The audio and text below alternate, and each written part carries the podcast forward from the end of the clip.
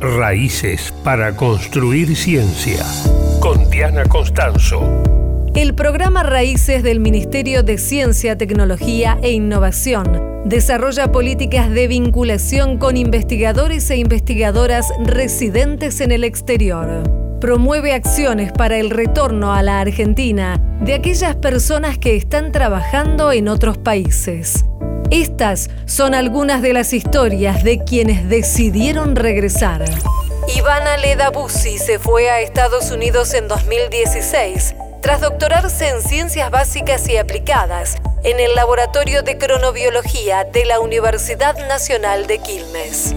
En 2021 regresó a la Argentina y ahora investiga sobre ritmo circadiano y sueño en la Fundación Instituto Leluar. De 2016 a 2021 que volví, estuve haciendo un postdoc en la Universidad de Washington, en Seattle, en Estados Unidos. También en neurociencias, yo estudio mayormente ritmos circadianos y sueño en ratones. Y otra vez trabajando en el área de las neurociencias, pero esta vez usando la mosca de la fruta, Drosophila melanogaster, como modelo de estudio.